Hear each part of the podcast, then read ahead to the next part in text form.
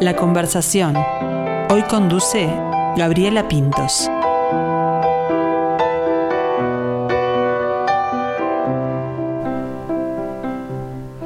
Sus obras son inteligentes, son intensas, cuestionadoras, es referente de la autoficción, esa búsqueda de uno mismo y, de los otros o en los otros, y esa trampa en la que el espectador entra voluntariamente y con gusto, y se queda con esa duda de qué fue realmente lo vivido y lo que no. Ha sido reconocido y galardonado por su trabajo alrededor del mundo. Es un placer recibir este mediodía al dramaturgo y director teatral franco-uruguayo Sergio Blanco. Sergio, buen mediodía para ti. Hola, ¿cómo estás Gabriela? Muy bien, muy bien. Bueno, comencemos por eso de franco-uruguayo, porque naciste acá en Montevideo, en el 71, ¿no? Pero por elección ya hace casi 30 años que estás en, París. Ese amor por Francia o por la lengua francesa viene de pequeño. Sí, de muy niño. Desde niño me enamoré, de, me enamoré del francés, de esta lengua y desde muy pequeño siempre supe que quería vivir en esta lengua.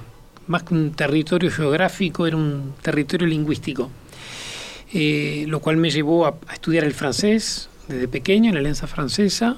Eh, y mm, a los 19 años tuve el premio Florencio Revelación, que en ese entonces venía con una beca de estudios eh, a París, a Francia, y, mm, y, allí me fui. Me fui a estudiar a París, a la Comedia Francesa, donde postulé y, estudié y después ya me fui, me fui quedando, así que de alguna manera realicé una de mis aspiraciones de infancia que era vivir en, esta lengua.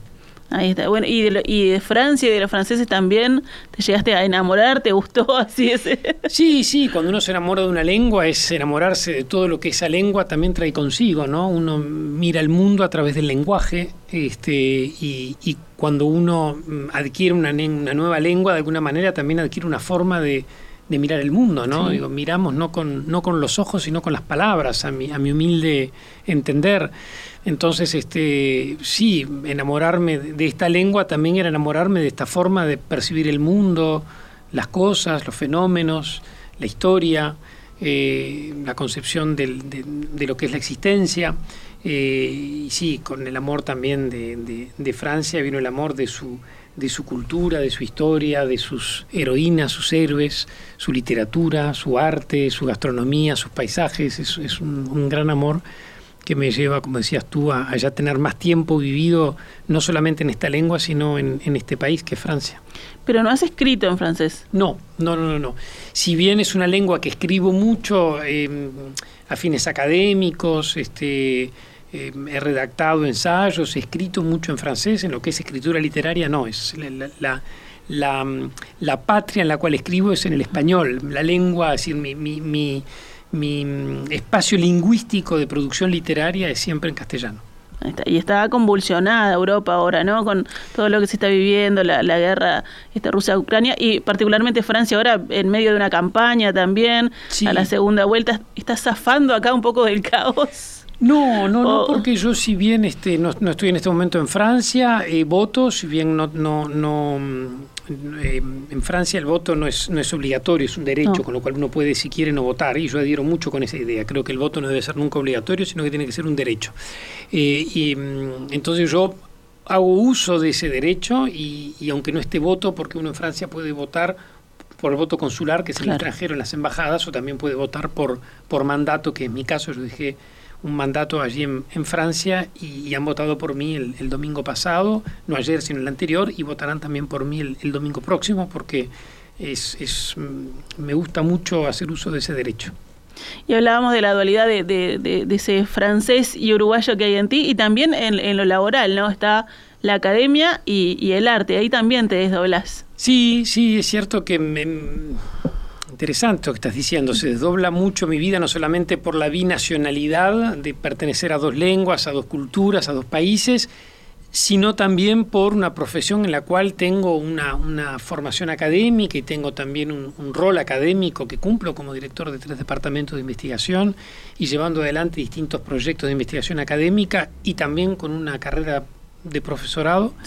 Eh, y por otro lado, eh, tengo una vida profesional ligada al al teatro, que es, que es un mundo muy distinto al mundo de la academia, es decir, que tengo una vida entre lo académico y lo artístico, así como la tengo entre Francia y Uruguay, también lo tengo entre lo, lo académico y lo artístico, que son dos mundos muy distintos, ¿no? El mundo de la academia es un mundo este, más estructurado, donde uno responde a máximas de claridad y de precisión, un cierto rigor científico. El mundo del arte es un mundo donde uno tiene otras libertades, eh, tiene otros, otros movimientos, otros circuitos, eh, no, no, responde tanto a máximas este, rigurosas como, como impone la academia, entonces son dos espacios que conviven en mí de forma muy agradable. ¿Eso te da un cierto equilibrio?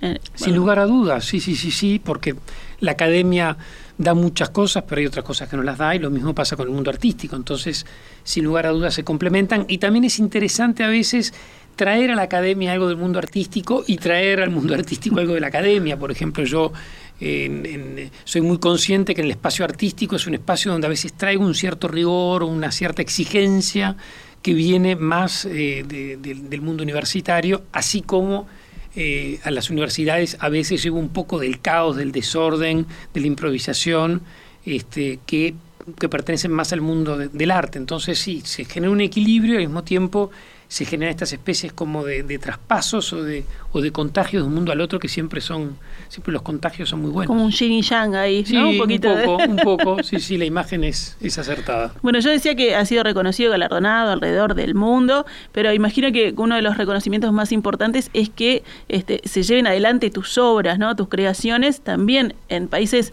muy distintos, con culturas muy distintas. Sí, sin lugar a dudas es, es, un poco a lo que uno aspira cuando uno escribe teatro, eh, aspira a que esos textos puedan ser llevados a escena, ¿no? Siempre digo que la palabra teatral es una palabra que está buscando la carne, es una palabra que no culmina en el propio libro o en el propio texto teatral, sino que necesita de todo un equipo de personas que venga a encarnarla, a llevar la escena, eh, y para eso se necesita un equipo de varias personas, un director, un productor, intérpretes, diseñadores, este, programadores. Entonces, sin lugar a dudas, la mejor recompensa para un, para un dramaturgo es que sus textos sean eh, dirigidos por otros equipos. Yo dirijo también mis propios textos, pero mm, debo confesar que cuando es otro equipo el que mm, me pide para hacer un texto es, es el, el mejor homenaje que uno puede tener allí también el, mundo del dramaturgo es un mundo de entre dos, ¿no? Porque uno está entre la literatura y, el escenario. Entonces, viste, estás entre Francia y Uruguay, entre la academia y el arte, y también entre el, libro literario, que es una obra de teatro, pero también eh, la, realización escénica, eh, que es la puesta en escena de un texto. Es decir, de alguna manera estar entre, entre, entre dos mundos eh, es algo que finalmente me, resulta agradable. Eh, Morante decía algo hermoso, la, intelectual italiana decía el placer de ser centauro, ¿no? es decir, de dos cosas en uno, no ser ni uno ni lo otro, sino ser, tener esa mezcla en uno mismo y a mí eso me, agrada mucho. ¿Y cómo sos con, tu obra en otras manos, digamos, ¿no? Cuando le das a otro equipo, a otro director, que, que bueno, que lleve adelante este, esa creación, ¿Sos de, dar libertad o marcas ahí un poquito la cancha? No, no, no, no. justamente una de las, de las cosas más bellas en el espacio artístico es la libertad total que tienen que tener los creadores.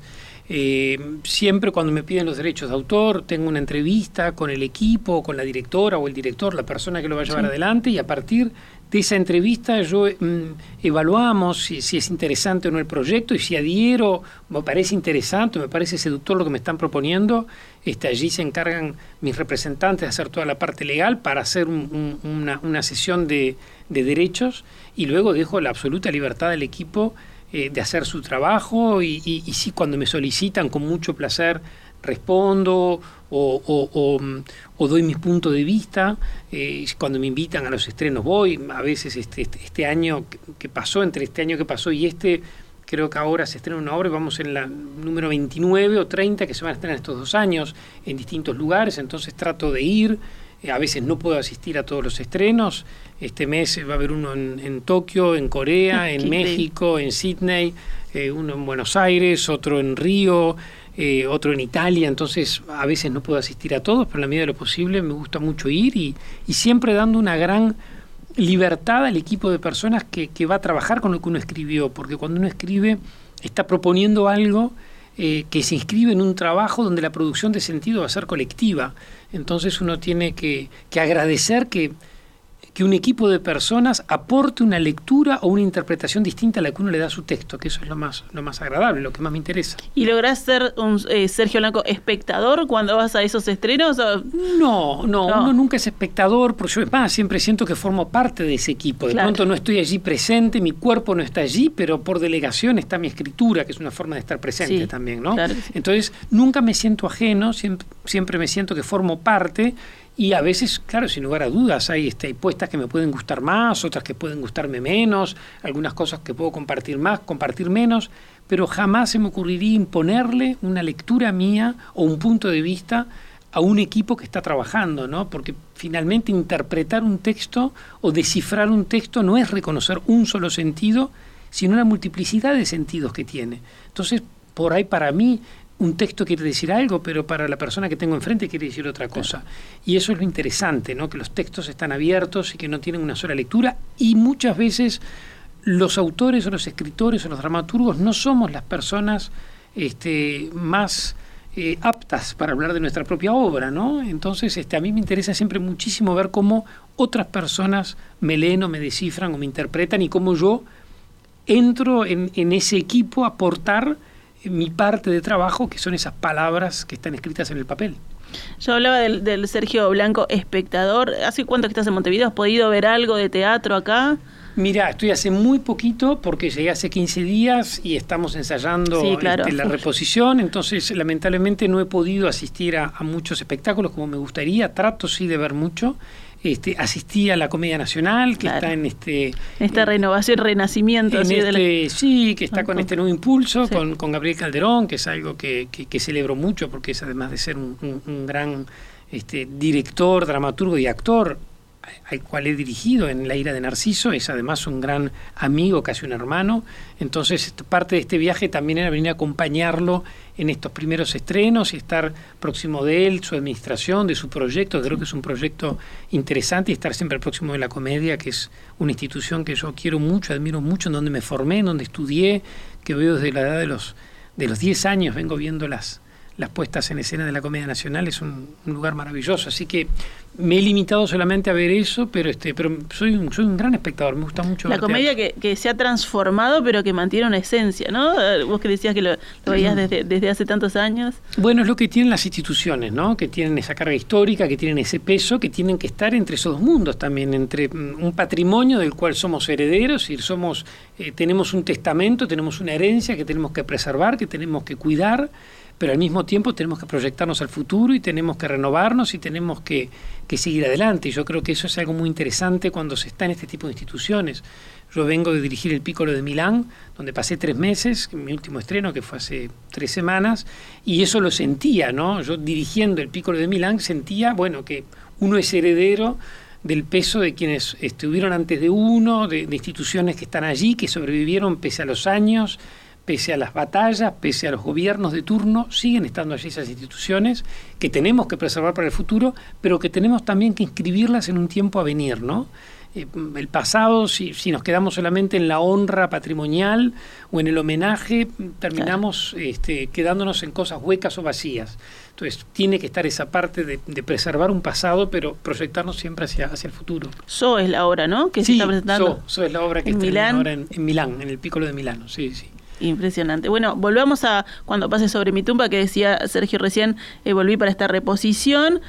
Eh, con todos conocemos la, frase sangre, sudor y lágrimas le costó. No sé si llegaste hasta las lágrimas, pero el sudor en cuanto a representación del, trabajo, del esfuerzo estuvo, porque le escribiste a mano, y, la sangre también estuvo, no la propia, pero también, ¿no? Contanos cómo fue esa creación. Sí, es un texto que está escrito con sangre, está escrito a mano y con sangre. Yo quería escribirlo, em, quería hacer un trabajo caligráfico, quería mm, escribirlo a mano, que es otro tiempo el de escritura, ¿no? Distinto a cuando uno escribe en un teclado es un tiempo más lento, es un tiempo más pausado, es un tiempo que nos, eh, nos lleva a, otro pensar. Hay un vínculo entre la velocidad con la que uno escribe y lo que está pensando. Entonces quería, hacía mucho tiempo quería experimentar escribir a mano. Y después la otra particularidad es que yo las quería escribir con sangre, en un principio lo quise hacer con mi propia sangre. Eh, era muy difícil el procedimiento, los protocolos sanitarios, si bien tenían las autoridades, la, autorización de las autoridades sanitarias francesas, este, bueno, mi, mi médico de cabecera me, me, me, me desaconsejó hacerlo. este, y bueno, yo seguí su, su, su, consejo y lo que hice fue escribirlo con sangre de toro. Este, fue el procedimiento de escritura fue muy interesante y sin lugar a dudas, sí, sangre, sudor y lágrimas, está bien, estaba la sangre, estaba el sudor como símbolo del esfuerzo, porque tenía que trabajar, trabajaba todos los días de 3 de la mañana a 7, 8 de la mañana, porque tenía la sangre, se tenía, era en polvo, entonces yo tenía que diluirla y fluye mejor durante la noche, una vez que la temperatura empieza a subir y que sale el sol se espesa, entonces se dificultaba más el procedimiento. Todo un ritual también, ¿no? Una cosa... Bueno, había algo, sí, entre ritual, ceremonial, había sobre todo algo de, de, un, de un, trabajo muy... Mi apartamento, mi, mi, biblioteca, mi escritorio, tuve que cubrirlo de nylon, se había transformado claro. más casi que en el taller de un artista plástico que de un escritor o de un dramaturgo. Eh, y fue dos meses aproximadamente el procedimiento. Pero también estaban las lágrimas, porque cuando uno escribe se emociona. La emoción, uno cuando está escribiendo se está leyendo también, ¿no? Sí. Es decir, escribir y leer son un poco la misma cosa. Cuando uno escribe, lee, al igual que cuando leemos, escribimos de alguna manera, ¿no? Porque mientras vamos leyendo, vamos este, escribiendo lo que leemos.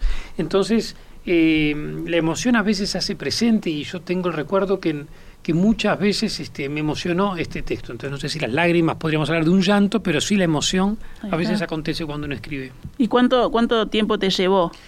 Y aproximadamente dos meses, dos meses, dos meses y medio fue la escritura en, en cinco libros de un papel que me mandé traer de, de, Florencia, de la casa que abastecía a la familia de los Medici, que es un papel eh, muy bueno y que absorbe muy bien la Era tinta. Muy poroso, Era muy poroso. Entonces, este, en esos cuadernos, sí fueron dos meses, dos meses y medio aproximadamente, en, en, en esa especie de, de, ritual, como decís tú, de ceremonia, eh, que, que sin lugar a dudas me exigía también mucha, mucha concentración. Y bueno, hay una obra de arte ahí también, ¿no? Porque, como sí, decías, es como sí, pintar allí. Sí, sí, sí, sí, sin lugar a dudas. Cuando uno escribe a mano, no solamente entra en otro tiempo de escritura, sino que también entra en un trabajo más artesanal o más manual, este, porque escribir es dibujar de alguna manera, ¿no? Es decir, las letras se dibujan. Entonces, este, había sin lugar a dudas un trabajo que al mismo tiempo eh, me distraía de no caer en algo muy denso, muy pesado, digo, porque toda mi toda mi, mi, concentración estaba puesta en dibujar esas palabras, en que fueran lisibles, en que no se enchastraran los cuadernos. Entonces eso me evitaba a la ¿Y hora el error de ahí que es tachar. Bueno, eh, justamente sí. el error es todo un tema, uno cuida mucho más porque en, en, un teclado uno el error lo corrige en dos segundos sí. con tecla y, y, y, y lo, el error se elimina automáticamente. Aquí no, cuando hay un error se evidencia claro, el error porque uno tiene que tachar. Entonces, y uno tiene que empezar de vuelta. Entonces, la corrección, el releerse, el error, eh, adquieren un peso distinto, ¿no? Una dimensión distinta a cuando es en un teclado. Entonces, sin lugar a dudas que yo siento que esta obra solo la podía escribir de esa, de esa manera. Bueno, y esa obra llegó aquí, como, como muchas de tus obras, se, se estrenan primero acá y después sí, sí. vuelan por, por el mundo.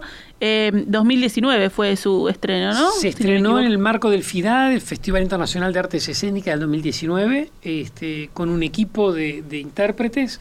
Eh, luego salió de gira, estuvo de gira sí. en Santiago Amil, en Santiago de Chile, luego en el FIBA, en el Festival Internacional de Buenos Aires, en Argentina, y luego venía una gran gira internacional con festivales de alto renombre como eh, el Festival de Aviñón, donde de fuimos invitados, Edimburgo, y allí vino el COVID, este, es decir, que esta obra de alguna manera fue azotada por la claro. pandemia, fue, fue mm, de mis últimas obras la, la, más golpeada por la pandemia, y esta reposición de alguna manera es haberle ganado al, al, COVID, así que la reponemos durante una semana aquí en Montevideo, en el Auditorio Nelly Goitiño, para irnos después una gira internacional europea de varios meses, en donde vamos a estar en Francia, en Italia, en Edimburgo, al festival también de, de Edimburgo, Alemania, Suiza, España, Cataluña, en fin, toda una serie de, de países donde vamos a girar con, con bueno este ahora que se puede entonces claro esta esta hora va a ver este, sí, el mundo digamos. Sí sí es muy agradable para nosotros porque nosotros venimos hace 10 años con todos mis espectáculos ya sea Tebas Langler, Narciso Ostia, el Ramiro de Düsseldorf, girando mucho por distintos sí. festivales. Y bueno, la pandemia durante dos años un poco frenó eh, toda esa actividad, así que estamos celebrando el, el, el retomar un poco eh, toda esa actividad de giras que es muy importante.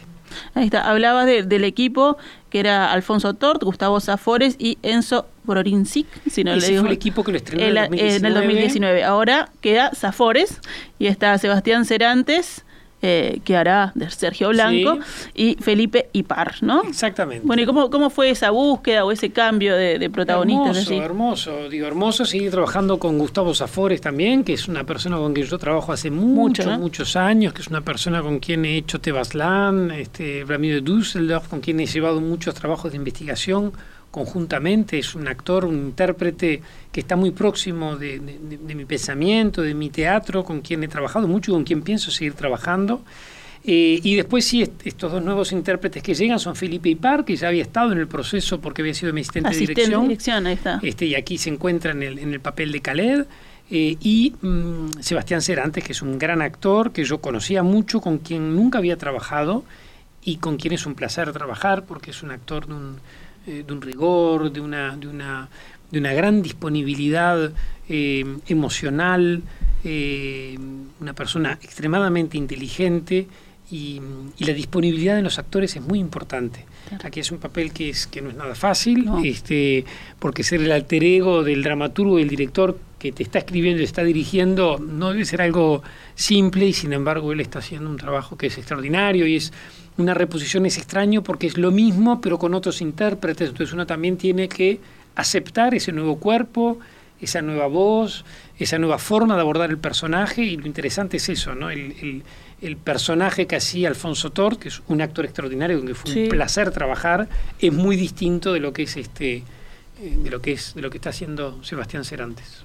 Bueno, así que ahora cambió, tiene, tiene otra esencia. Igual eh, nosotros repetimos acá que, que el hecho artístico por más que tenga el mismo elenco, el dramaturgo, el director, siempre es distinto, ¿no? Se, termina de hacer cada día, cada función. Sí, bueno, el teatro tiene eso, ¿no? Es, biodegradable de alguna manera, es decir, se, se, destruye haciéndose, es decir, se hace y se destruye y es irrepetible.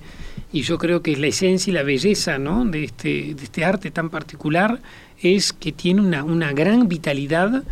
Eh, es, es, el arte más vivo que existe por excelencia, al mismo tiempo eh, se, se, autoelimina eh, al terminar, no, no, queda nada. Entonces una misma obra de un día a otro cambia y está bien que así sea, ¿no? Los intérpretes llegan distintos, de forma distinta, ¿no? No actuamos de igual manera un día que otro día.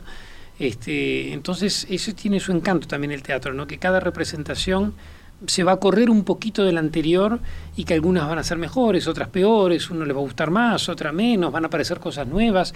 Está también lo que aporta el espectador. El espectador está construyendo el espectáculo junto con, los intérpretes. Entonces es distinto si uno está en una sala para 600 espectadores, si es para 400, es distinto actuar en Ginebra que actuar en Manhattan, que actuar en Montevideo, los públicos son distintos, las recepciones son...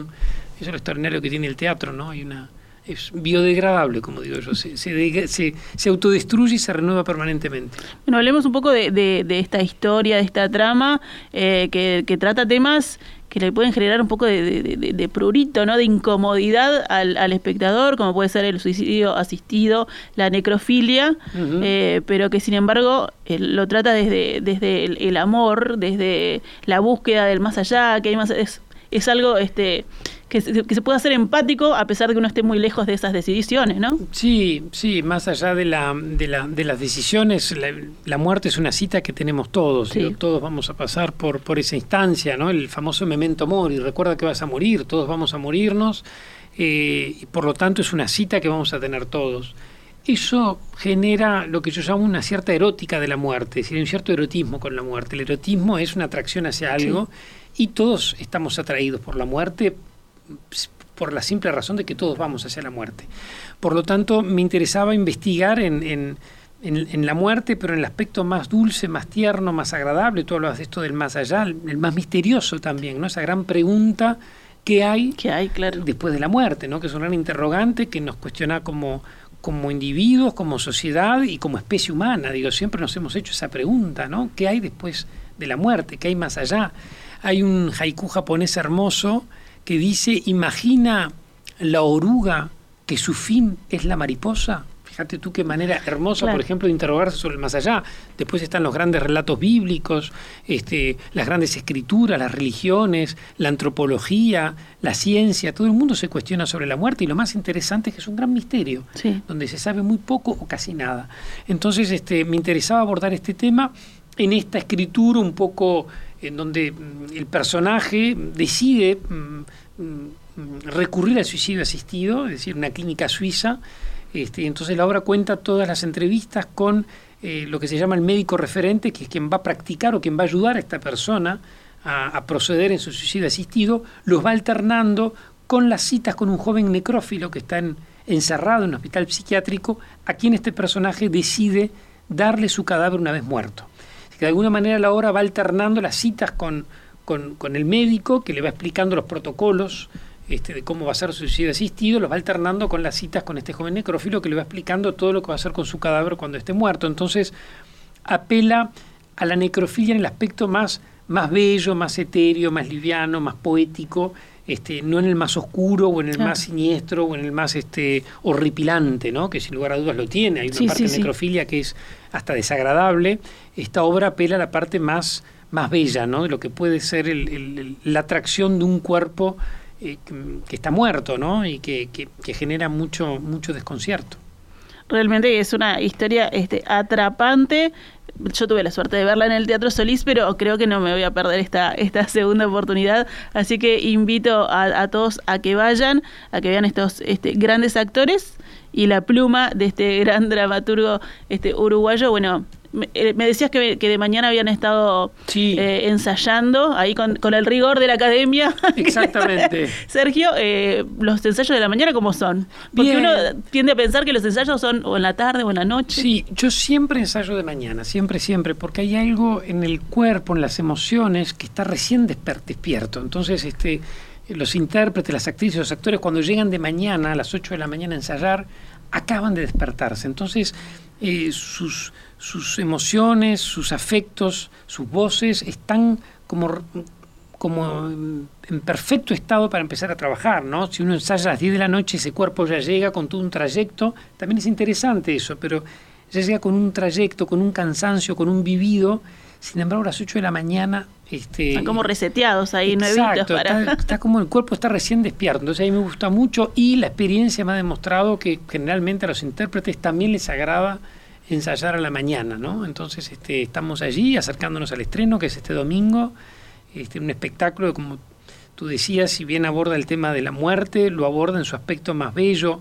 Uno de los elogios que más me, me hace la gente cuando ve el espectáculo es, es una obra que dan ganas de morir, ¿no? que dan ganas de encontrar con la muerte, porque todo está contado de forma muy bella, muy bonita, con, con muchas canciones, con, con, con, un trabajo extraordinario que ha hecho Miguel Grompone, en, lo que es el trabajo de imágenes, en producción de imágenes, porque hay producción de imágenes permanente, en un vestuario maravilloso de Laura Leifer, que también firma la escenografía y las luces junto con Sebastián Marrero y un espacio acústico diseñado por, por Tato Castro que es espectacular. Es decir, que hay todo un trabajo de diseñadores, de intérpretes, somos un equipo de más de 20 personas trabajando para que para que suceda lo bello ¿no? y la belleza. Hay un gran equipo ahí porque finalmente el teatro es eso, ¿no? Es el trabajo en equipo. Por más que haya una persona sobre el escenario, siempre hay un equipo, Absolutamente. Siempre es un equipo que está allí trabajando y eso es lo bello que tiene, ¿no? En, contraposición, volvemos al principio de la nota, también hay dos mundos. A la soledad del dramaturgo, del escritor que está solo en su casa, se contrapone este mundo en donde somos varias personas este, enfrentándonos, discutiendo y produciendo colectivamente el teatro. Bueno, eh, Sergio, un placer tenerte aquí, mucho éxito para esta, este, este reestreno de Cuando pase sobre mi tumba. Ya pueden ir a Ticantel, conseguir sus entradas, porque yo recuerdo que eh, la primera vez se, se agotaron. Era agosto, septiembre creo, y en agosto ya estaban todas este, agotadas rápidamente. Eh, además, es lo que nos dejó la pandemia es que los uruguayos aprendimos a, comprar las entradas con más tiempo. Exacto. y no dejar para último momento, así que estén atentos Estrenamos a eso. Este, este domingo y vamos... Del 24 este al 30, ¿no? Exactamente, sí, sí, son cinco funciones. Y cambia también el, escenario que es en la Nelly Goitiño. que es una sala hermosa con un escenario espectacular, así que las y los esperamos. Un, un gusto, ¿eh? muchas gracias. Muchas gracias.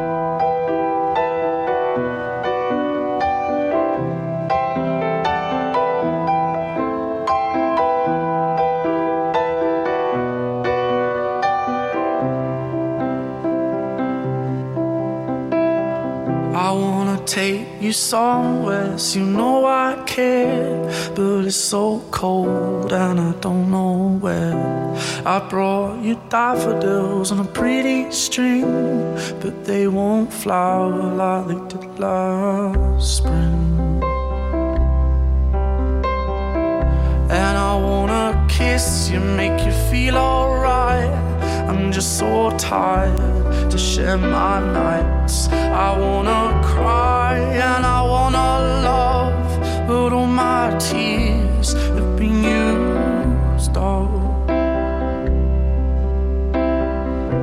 on another love, another love.